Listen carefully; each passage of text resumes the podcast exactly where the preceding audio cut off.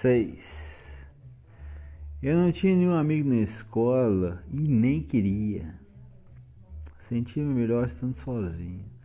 Sentava-me num banco e assistia aos outros nas suas brincadeiras, e todos me pareciam um bando de idiotas.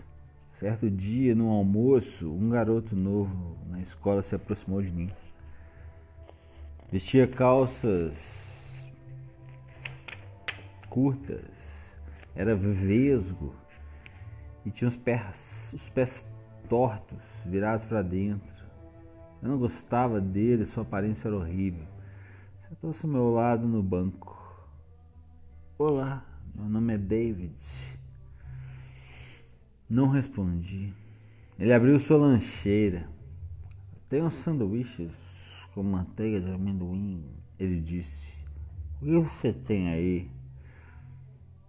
Sanduíches com manteiga de amendoim.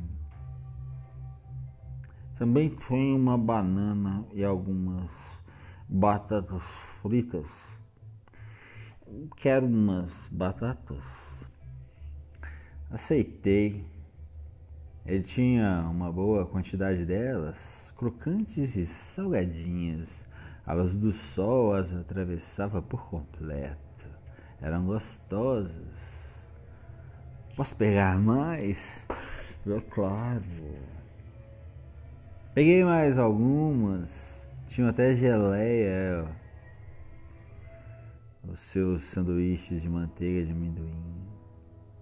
E ela escorria por seus dedos. David parecia não perceber.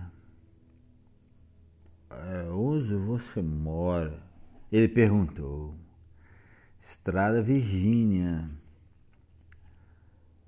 Morro da Pickford. Podemos ir juntos para casa depois da escola. É, pegue mais batatas. Quem é a sua professora? A senhorita, senhora Columbine. A minha é a senhora Reed.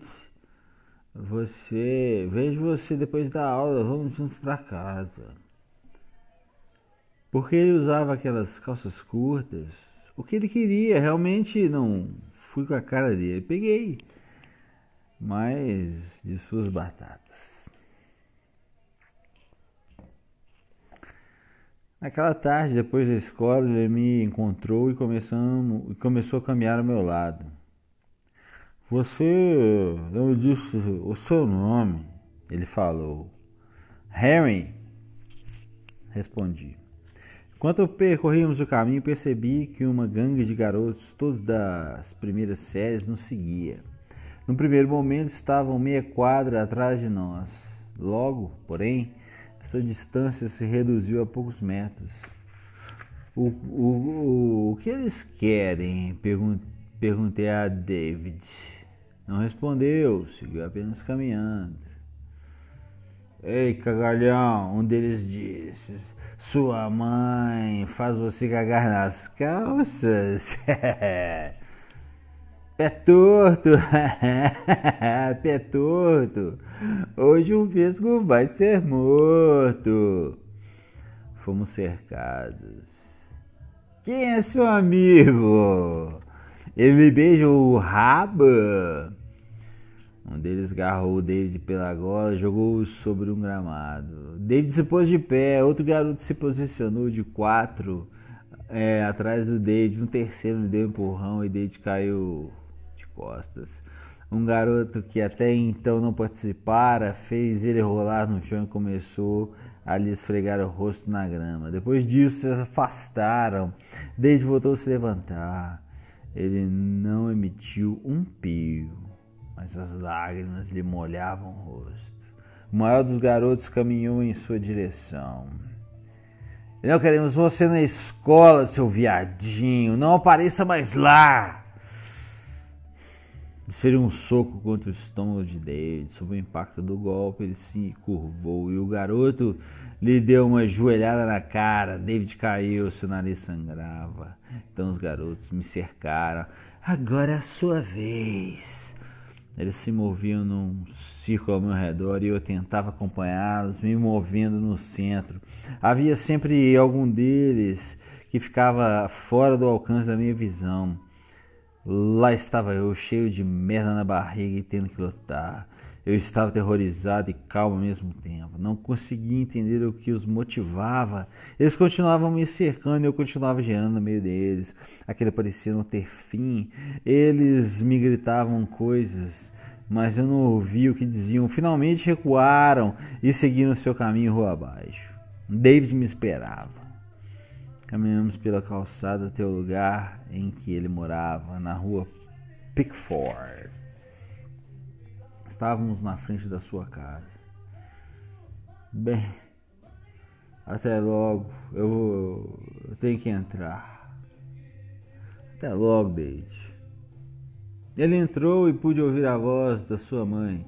David, veja o estado de suas calças e camisa. Estão rasgadas e cheias de marcas de grama. Você faz isso quase todos os dias. Me diga por que você faz uma coisa dessas. David não respondeu. Eu fiz uma pergunta: por que você faz isso com suas roupas? Não tem como evitar, mamãe. Não tem como evitar, retardado mental. Eu vi quando ela lhe bateu. David começou a chorar e ela começou a espancá-lo. Fiquei parado no pátio da frente ouvindo. Um pouco depois a surra terminou. Pude ouvir o David soluçando, então ele parou. Sua mãe disse: Agora quero que pratique violino. Sentei no gramado e esperei. Depois ouvi o violino. Era um violino muito triste. Não gostava do modo como David tocava. Fiquei sentado por mais algum tempo, mas a música não estava melhorando. A bosta havia se empedrado dentro de mim. Eu não sentia mais vontade de cagar. A luz da tarde feria meus olhos. Sentia vontade de vomitar. Levantei e caminhei para casa.